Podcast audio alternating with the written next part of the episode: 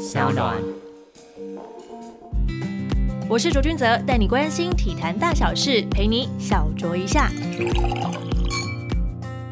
各位听众朋友们，大家好，欢迎收听小卓一下，我是主持人卓卓。今天邀请到的来宾是我们的中广体育大主播陈凯凯哥。主持好，各位听众朋友，大家好。这一次呢，我打算要做一个开放性的题目，我把这个主题定调为：为何体育媒体总是在胜利或是赢球的时候才会就是锦上添花？嗯，当然偶尔还是会有雪中送炭，可是为何？都没有办法像其他线路的记者一样做好所谓的监督督促的这样的角色。我觉得从几个事件我们来看，嗯，呃，二零一七年的严家华华哥他的事件，以及现在的魏全龙。还有之前我们可能知道一些所谓的举重的一些禁药的内幕，甚至是在更早之前，在网球选手谢淑薇她退赛的一些风波等等的。我觉得体育记者在这几个事件扮演起的一些角色，会让人家觉得说，体育记者公信力是不是没有那么的足够？为何没有办法去好好的把一件就是事情给把它写的完整一点？左左，你今天这个题目就是因为我身为你只能讲的媒体，这个我是媒体资深媒体，我就是必须要去。面对这样子的大家在讨论，就提到说台湾的媒体是不是都这个隐恶扬善啊，报喜不报忧啦？哈，或者对于这些，或者是对于说，我前两天也听到这个国体大陈志军老师说，哎，什么卓越新闻奖，或者是说像曾旭白新闻奖这些新闻奖是从来都不会报道体育媒体，是不重视我们吗？还是说我们体育媒体们没有产生足够的所谓的调查报道？好，在新闻的确认里面，所谓调查报道是说，它不是追求 daily 的比赛成绩，它是需要很花时间的，而是需要像我们现在看到有一些像像报道者这样的网站，他们去针对一个主。题做一个很比较长、比较深入的追踪跟讨论，而且讨论到各个的面向。以国内目前的体育的媒体来讲，我想了一整年，的确，为什么我们没有得法得奖，或者说我们我们要自己来颁个奖？不用啊，我们我们自己真的有写哪一篇是让我们觉得引以为荣，或者觉得要做的报道吗？是不是要摇头呢？现在第一个问题就是，台湾的运动发展局限在一个很小众，然后并没有太多的利益可以来掌握，所以说。他就只有一小群人哈，包括报道的人跟被报道人，其实这是很小众的哈。对。那在目前的情况底下，外界要来报道他，通常我们听到的，如果你是非体育性要来报道体育新闻，通常是体育线新闻出现了一些。不属于体育性的事情，社会性的事情。比方说假球，比如说假球，比如说赌博案、签赌案，比如说是某某人有了小三，或者是哪个主播又跟哪个主播球员哪个主播什么半夜是怎么样怎么样这样。不好说，就这越说越尴尬，对不对？对。就这种这种消息出来说，哦，大家社会就有兴趣，可是都是负面的消息。是啊。所以对运动媒体来讲，我们会觉得说，反正负面你要报就报了。我们今天能够报的这新闻的角度，如果我们也去追的这些来报的话，那大概国内的。很多的运动的媒体哈，就可能会觉得说没有什么正面的消息可以报，因为我们我知道大家喜欢看三色星，但是三色星的有一个很大的问题，就是说如果你不是像某周刊那样子的固定爆料单位的话，你可能一个爆料，你大概你就要吃上官司了，是或者是说你也就不用再跑这条戏路线了。好，如果我今天知道了什么事情，那事情也许出来之后，可能会呃让大家觉得说哦原来是如此，但是相对来讲，也许这个你就会丧失掉这个路线里面所有你本来你过去可以听到的，或者是台面上台面下的消息，都会到此消失，因为大家知道你。会把东西写出去的话，很多人就不愿意跟你讲真心话了，是变成这样的情况。所以你是说，为什么话好像都是隐恶扬善？因为写善的东西代价很大，不仅对这个人代价很大，对媒体自己本身代价也很大。可是，身为新闻记者，不是又是应该要做好这样子监督的一个角色吗？当然是。我们怎么会因为就是害怕这样的事情，然后就停下来？就停下来呢？好，很好。我之前听说朵朵是个很有正义感的女孩，我真的觉得她真的很有正义感。基本上我也算是很有正义感的人。可是每次很多人在问我问题，或者我自己在想的时候，我就是觉得说。如果我在这个业界，我不是打算做一天两天，我不打算做两天，而是我可能希望做一辈子职业化，我们就可能要去想想。怎么样做是对整体的大环境是最好的？如果说是出现像球员的赌博案件，那毫无疑问，我觉得那已经跳脱了底线。可是我们所看到的是，即使是曾经陷入过那样子的环境，比如说十年前的职棒签赌案，好了，我这样讲真，那已经是毫无疑问是没有任何的道德底线都可以容忍这样的事情。这已经是触犯法律了，对，触犯法律了。所以球员就这样子被禁赛了，不管他有罪没有罪，不管他真的是清白不清白，其实不见得每个媒体都知道。那你说当时报道的记者怎么样了呢？当时报的记者知不知道呢？对他们也很痛苦啊，但是他们也要可能是他的好朋友，他好朋友，然后他们也必须要去再去，也是要再去找下一碗饭吃。事实上，这过去的十年下来，媒体的整个的数量是萎缩的嘛？哈，整个媒体这相对是萎缩的。所以你就会觉得说，那我要顾别人还是顾自己？就我会这样就回来谈。第一个是他对大环境好不好，第二是对我自己的环境好不好。所以我只能说，在目前这个条件底下，你要让媒体说，哎，我跟这个球员或者我跟哪一个体育界人士，我已经亲近到知道他所有的各式各样的事情的时候，我要把它全部的摊开来写。我认为唯一的机会是在这个选手或者这个人离开体坛之后，他出回忆录才有可能这样做。就以现在 daily 的现场的媒体来讲，我不觉得任何媒体会有这样的代价，愿意说，呃，为了一天或两天新闻的这样子的哈的爆点，然后我就啪把它爆出来。我不太相信有任何一家媒体或任何一个媒体也没有这样的 guts，对，会做这样的选择，因为是很现实的问题。你做完，你你大概就要离开这个业界了。但是我要谈的是说，即使是欧美也是如此啊。欧美你觉得他们有很多这样的办法，有，可是并不是每一个媒体都可以跑出来，也不是说像哦，这俄罗斯的禁药案件啦，或者是性侵的案件，也不是每天都会发生这样的事情吧。可是如果你去翻翻阿格西的自传，你去翻翻谁的自传，你会发觉到说，哎呦，自传里面写的让大家觉得眼睛都睁大了。原来为什么都没有人写出来？为什么以前都没有讲？讲？为什么都要等到选手自己来讲？我的意思是说，当你已经确定你要离开这个圈子的时候。你是可以做这样的事情，因为你已经跟这个人再利益再无关系，或者说你也再也没有什么好失去的。但是很抱歉的是，就算即使是球员出自传出什么东西，你都看不到任何有关于黑暗面的讨论或者认真的。你说爆料也可以，可是我们有时候只是说把这些东西写出来之后，是不是可以对未来做一些警惕？你也看不到。所以这是我在想的，就是说，如果真的要做这样的事情的话，我认为等他这个人或者这个媒体离开了这个圈子之后，是比较有机会的。很可惜的是，即使是我们台湾，就算是在自传回用，你还是看不到哈。对，就算是选手离开了体坛，或者是记者离开了业界，其实。我也没有看到，就是说真的有人来特别为所谓的一些真相来说一些话。嗯，当然最近我是有看到一篇就是《镜周刊》的一个报道，是他在讲的是古金水这位选手以前的案件，他写的非常的详细，因为他从一开始就报道这个事件，一直到他过世的时候。嗯，那我觉得为什么这件事情不是我们体育记者来做，而是我们要让一个周刊的记者，当然不是说他不好，他写的非常的棒，很详细。可是为什么体育记者没有办法办到这件事情？而我们永远都是在当别人的啦啦队，传出捷报了，很开心，然后哦禁药了，哇，好难过，然后电视台又来了，好烦。他们可不可以不可以不要在就是出事的时候才出现？我老实说，他们也不想，他们当然也想要在平常的时候就参与其中。第一个当然是收视率有问题、点阅率的问题等等的。那到底体育记者在这个媒体的这个行业到底扮演的是一个什么样的角色？我们只是告诉大家好消息吗？我们不应该只告诉大家好消息。我认为啦，在所谓的你刚刚讲的这个部分，比较类似像爬粪的工工作，就是对于一些大家不愿意接受黑暗面，对，好，大家做这样嘛。但是除了这之外，我们对于所谓制度面的讨论，对于现在的呃学校的体育或者社会体育，比如说好了，我们如果谈到呃投手滥用手臂滥用这个问题，我觉得我们的关注上并不少，而且其实能够有一定的效果哈。对于选手的这个如何去发展生涯，可是对于比较大。范围的问题，就比如说，呃，HBO 联赛一定是只能这样打吗？有没有别的打方式可以让选手们能够比较好的照顾的方式，或者说让整个的台湾篮球而进步的方式？而不是只是 HBO 就是热血的像一个没有明天的赛事，或者只要我们只看到很热血就好了。但是其实回到问题是，台湾篮球有没有十年下来，台湾篮的篮球有没有因为这样子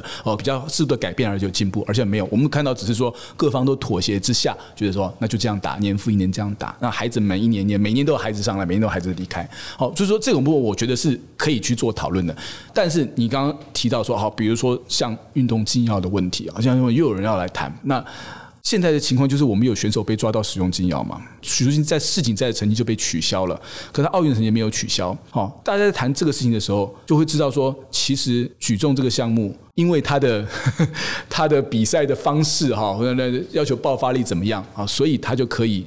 利用药物做出比较好的成绩，比较容易靠药物影响成绩。你很多项目不容易，不见不容易靠药物影响，但是靠爆发力的举重、田径、游泳、自行车这几个项目是特别容易、特别容易直接一针见效，或者一吃下去就马上就变成好客这样子。所以不是只有台湾这样子，世界各国都如此。是那我们的。好成绩往往伴随着后面这样的我们的心理的压力跟阴影。事实上，就我们采访的时候，我们也会觉得会有点担心，说我们现在跑到了这一面面金牌，或是这个冠军，三年后、怎么来的？四年后还会在吗？尤其是现在这个禁药的检测日新月异哈。我记得在那个时候，许淑静的那个世锦赛的成绩被追回来的时候呢，我真的是说，其实那要看体育的想法态度以及许中介自己的想法。如果大家也都不是很在乎，因为就我的了解是，我们举重本来是就是很强的。我们举重其实以投注的经费跟投注的资源来讲现在来讲 CP 值很高，而且全世界玩举重的国家并不是那么多，因为这项运动太苦、太单调、太乏味。大部分的国家 不会把举重当成一个主力发展项目。是可是如果你是共产国家，如果你是集权国家，他们孩子多，他们的出头机会少，举重人才永远源源而出。那如果我们不要像大陆这样的话，我们自己来做，可是我们可以有一个成绩，就是我都说那是五公斤的差距，你本来还是可以进前三名，可是你多了这个吃了什么药，你可能就多那五公斤，多那五公斤就是五公斤就差很多，那就是一个铜牌跟金牌，或是个稳金牌的差距。那你要不要选择做这个选择？那我所看到的是，其实，在我们的选手里面，有人就做了这样的选择。当然，后来他就可能被迫，就是说后面的代价。好，这种事情，除非选手自己愿意讲，除非选手自己愿意去面对，否则的话，你说啊，为什么这个新闻媒体那样做？我没有办法去验血，我没有办法去找出他所有的吃药用药的过程。但是如果有一个选手愿意自己这样出来讲，我认为才是有可能去扭转这个运动项目的形象的可能性。甚至于我来说，是体育主管机关也不想管这项闲事。这是我很深刻采访的感想，就是他们都是最好这件事情大家都忘记，都不要人讲到这件事情。我们我们要举重给我们带来的光环，但我是我们不想要他们带来的负面消息。对，我就不要他们的负面消息。可是负面消息不是你不报就不会出他就现的、啊。站在那里啊，你不报，到最后就是国际总会来报了。国际总会来报，你还能当做没看见吗？那就更难看了不是对，那就是没有办法。可是现在的情况就是如此，所以其实做媒体来说，我不觉得有一个哪一个媒体可以完完全全掌握每一个选手用药的情况。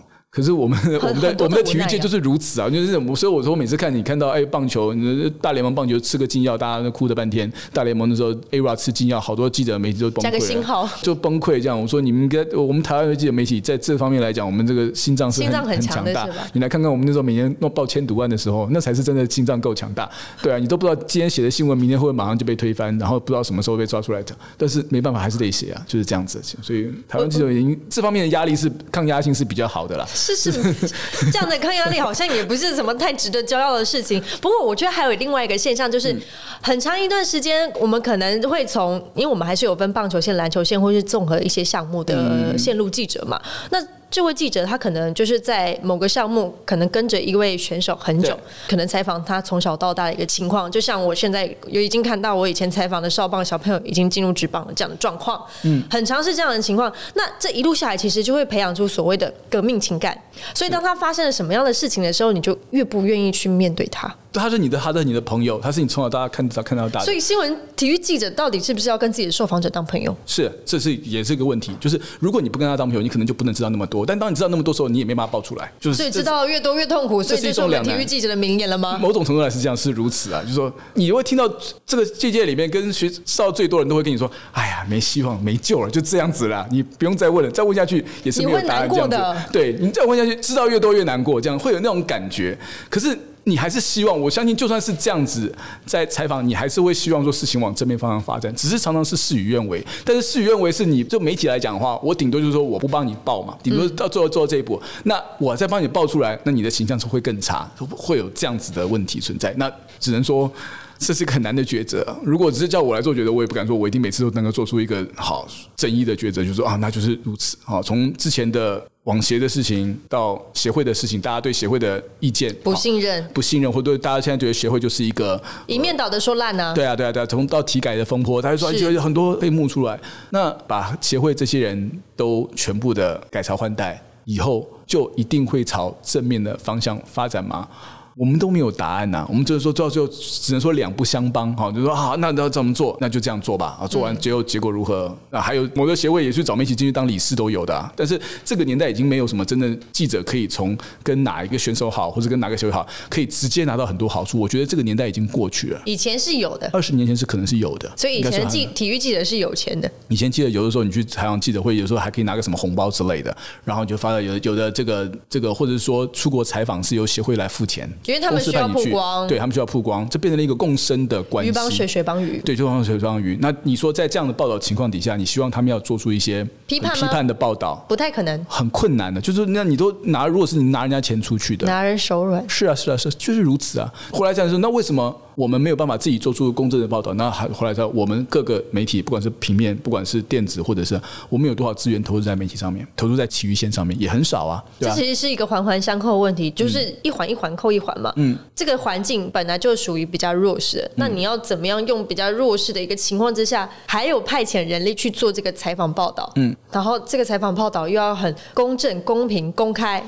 哇，那这一环下来，我们就只会越来越糟哎、或者说社会当中也并不是那么关心这件事对我们说，我听到都是要到哦、上了社会新闻版面，大家觉得说哦，原来我们的国手这样子哈、我们喜欢制造那种反差哦。你看这国手，台湾的这种毕竟国宝级选手，家的正面形象太高了。对，所以这个是新闻媒体操作上面来讲一个非常容易操作的一个角度跟面向，所以你才会看那么多人狗仔去拍选手啊，你看十二强的时候去拍选手上夜店啊，怎么样？说哦，你看看怎么搞的，不叫你好好休息吗？就就跑去晚上跑出去玩这样子，就会有这样子的新闻跟报道出来。那我只能说，那选手自己应该要有有所清楚你的位置跟你的你既然可以因为你场上的表现在场外获得相对性的一些利益的时候，那你这些东西就是理所当然会被拿出来检视。嗯，或者说有人我是不是太有正义感了？对，就是说你看到他们红了，你就知道，哎，你们自己的私生活要特别的注意，好，特别的特别说，我也也有私生活，就是非常的严谨跟保守的啊、那但是孩子偶尔出去玩，你就说他这个喜欢玩，年轻人喜欢玩，是错了吗？很正常啊我也不能说他是错的，所以最后的答案是在什么地方呢？我只能说时间点是，不，我只能说就是要时间点，二方面他必须要就是符合我们的。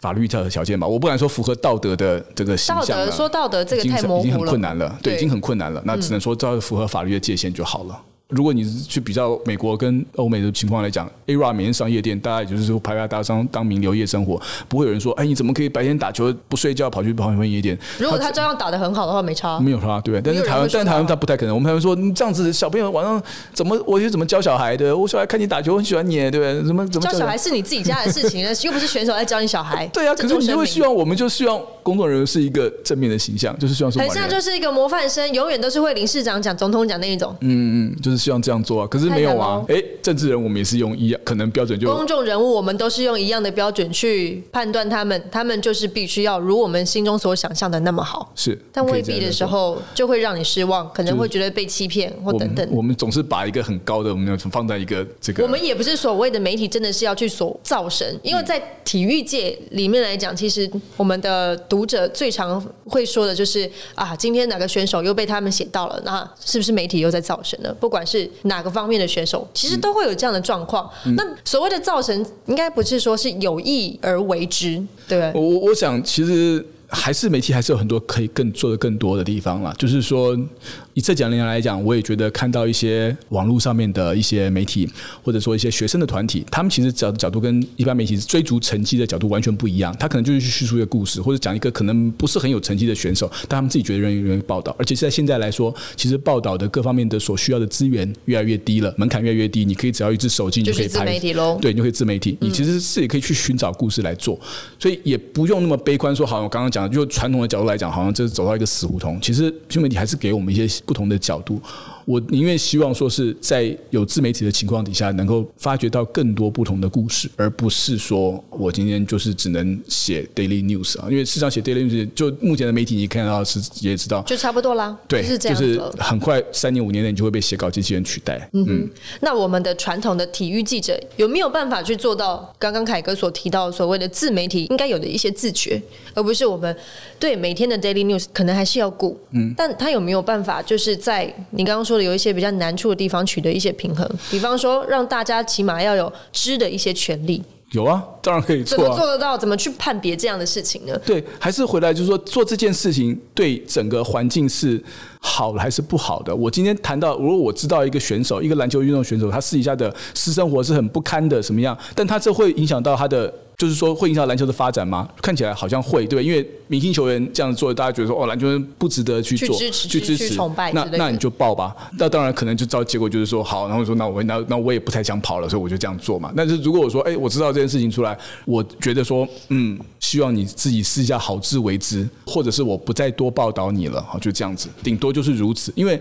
我刚刚说过啊，你从知道一个事情到你能够很明确去证实这件事情，你要写出来，你要有所本。万一你写出来，对啊，你一定要有证据，你要有证据。那你要收集到这些这么足够的证据，其实这就不是一件非常非常容易的事。尤其在如果我们在要处理每日新闻的情况下，是更困难的。我们不只要追求收视率，还有点阅率，还有浏览量，不管是 CPC 还是什么广告量，我们都要追。对啊，都要追。体育记者很难的，尤其是当我们可以看到后台跟其他的媒体朋友们比较起来。话体育在浏览量上面就是他们的十分之一。我们报道一个，比方说当时点击率最好，我们举一个王建民的例子来讲，好，他一天的点击率可能这样累积下来会是一万多、两万多，哎，这其实都已经算还不错，不错了，对，很不错了。但是娱乐线写一个，他今天就指出这一条新闻。它有十万的点阅率，当你点进去后台的时候，你的心情其实是很沉重的。再加上其他的，如果陷入生社会、生活、财经、政治，他们的关注就是比你高。其实说实在，做体育记者真的热情要很够，还有一个不要命的疯狂的想法。对，左左，你又觉得入错行的感觉这样子？我有，我应该跑政治线的。没有啦，就是因为我们我相信来做体育媒体也好，这样样，我们都是因为本来就是喜欢球，然后但是你喜欢看球之后，大家就说哇，还好每场球都可以看，你可以每天坐外面看球，真超开心的。这件事情。超好的，免费可以每天看球。很多人入行其实真的都是这个样子。对，我可以见到我喜欢的大明星，我可以每一天都在看我喜欢的球赛。但是当你的喜欢的兴趣变成工作的时候，那是完全不一样的领域。嗯，这个很难跟外面解释说这中间的那个落差，或者说当它变成一个每天的日常工作的时候，你所的心态跟想法是不太一样的。你的爱可能会被慢慢的消耗。然后你也要认识认识到说，其实，在台湾的运动发展，相对于其他的你所知道的一些已开发国家，我们的。运动发展就是还在起步，或者说还在小众的阶段，所以要有那种不能成名也没名也没利的认知，只能这样讲。而且就像你说，搞不好知道什么事情，你还要挣扎半天，说我能不能报？我到底要不要写？我要不要写？我写出来之后，对这个环境真的是好事情吗？对我自己真的好吗？对这个选手或者对这些人本身会是好事情吗？就是你还有很多很多这样的天人的挣扎跟判断。我是希望体育记者未来不是只有 daily news 这件事情，当然可以用一些专栏或者是深度的报道来去跟大家解释说，不管是。一个项目、一个选手或者是一个事件也好，因为现在看起来大家对于事件的琢磨其实是比较少一点的。嗯，我们不要等到别的专家来帮我们判断这件事情的好坏，然后才觉得说我当初应该写的。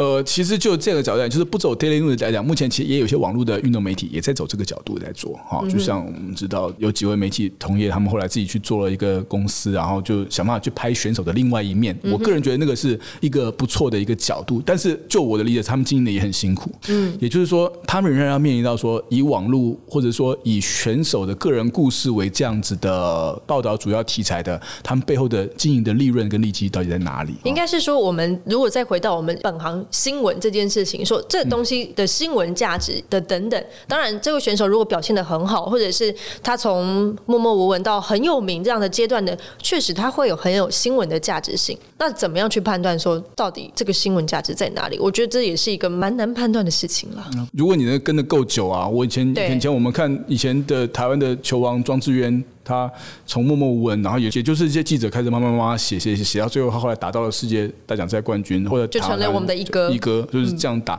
哦，可是那例子并不是每天都会发生。卢彦勋我们也是从不红写到红啊，说实话，但是你说也没有红到说真的好像红到世界级等级，但在亚洲已经算是顶尖了这样子哈。就是每个项目都你都可以看看说有没有机会，都需要能够从小培养啦哈。嗯，也我们好像体育记者如果真的要这样做的话，应该也只是就是从他们小时候开始，我们只能这样做。但是这个差就是赌博啊。我们好像球探一样，知道吗？呃，我们就希望能够说对那些比较有机会的选手，我们就多看一些。但是后来又复杂，你为了这样子啊，你要不要给他多一些这个呃，在他成长过程当中，说帮他去找一些机会怎么样？你你到底能维持记者的本分？那个时候就变成你参与其中了。是啊，我觉得我新闻记者还是要以一个旁观者的角度来去撰写这些事情，会比较客观。所以啊，就我后来觉得说，嗯，如果要每一个都希望能够走这个角度的话，那就是都可以要。客观角的话，你可能就像你刚刚说，我们可能不能跟选手真的太熟啊。但是你这样你所知道的事情，就是也是会是有限的，这是一个两难，有点黏又不太黏的那种相处的关系了。就是我觉得记者最有趣的，其实也就是在这边，你不可能跟你的受访者真的成为挚友，但同时你又在这个呃相处的过程当中，你必须从他身上获得一些讯息，不管是鱼帮水，水帮鱼也好，但你还是要记得自己的本分是新闻记者。好，今天讲的有点沉重哎，这一集天哪，我希希望想要加入就是进入媒体，尤其是体育记者产业的一些学生们，可以有所一些要先做一些心理的准备，对，要是一些心理的建设，因为他。可能会让你觉得为什么会是这样？幻灭是成长的开始。对，幻灭是成长的开始。天哪，会不会以后就没有体育记者了？不会啊，我相信还是很多孩子们，就是说，一些人还是还是喜欢看球。可能是抱持着一些粉丝啦，或是球迷的一些心态来加入。当然，最好在还是你跑记者的同时，是收起这样的心态，会是比较好的。嗯，对，才能显现出你的专业性在。不管怎么样，我都还是希望体育记者在这个运动的产业当中是扮演好新闻本分的。一个角色才有办法把这个大环境的，就不管是产业联合也好，或是大环境也好，可以持续的推动，让大家是因为。媒体是大家每天都在接触的东西。如果可以，因为我们的报道，不管是让环境更好，或者是因为我们让一些读者更了解这个产业，让更多人可以投入，市场也变大了，我们环境也变好了，我们才有可能继续朝着正向的方面去做发展嘛。嗯，是不是太有正义感了？只能说，对，我们说，我们什么时候希望？当然都大家都希望能多说。嗯，那有的时候我们选择不说，那选择不说的时候，那一定是有不说的理由，只能这样讲。那这个理由当然自然是不说，那也就不足为外人。道也了，当然希望佐德提到，就是包括调查报道上面能够再提升。我也真心认为说，其实，在未来自媒体越来越多的情况下，它是有可能做得更全面、更深入的。只是说，以目前的大家现在现有的经营的形态跟模式。我觉得是比较困难的。不管怎么样，我们都要继续努力，不能我们。还在这个方向上去努力。对，没错，因为我们够疯。今天非常感谢凯哥加入我们的小桌一下。喜欢小桌一下的朋友们呢，可以到 Sound Spotify、Apple Pocket 上面订阅我们，也欢迎大家留言评论，给我们按好按满五颗星哦。感谢大家收听，我们下次见啦！谢谢凯哥，谢谢，拜拜。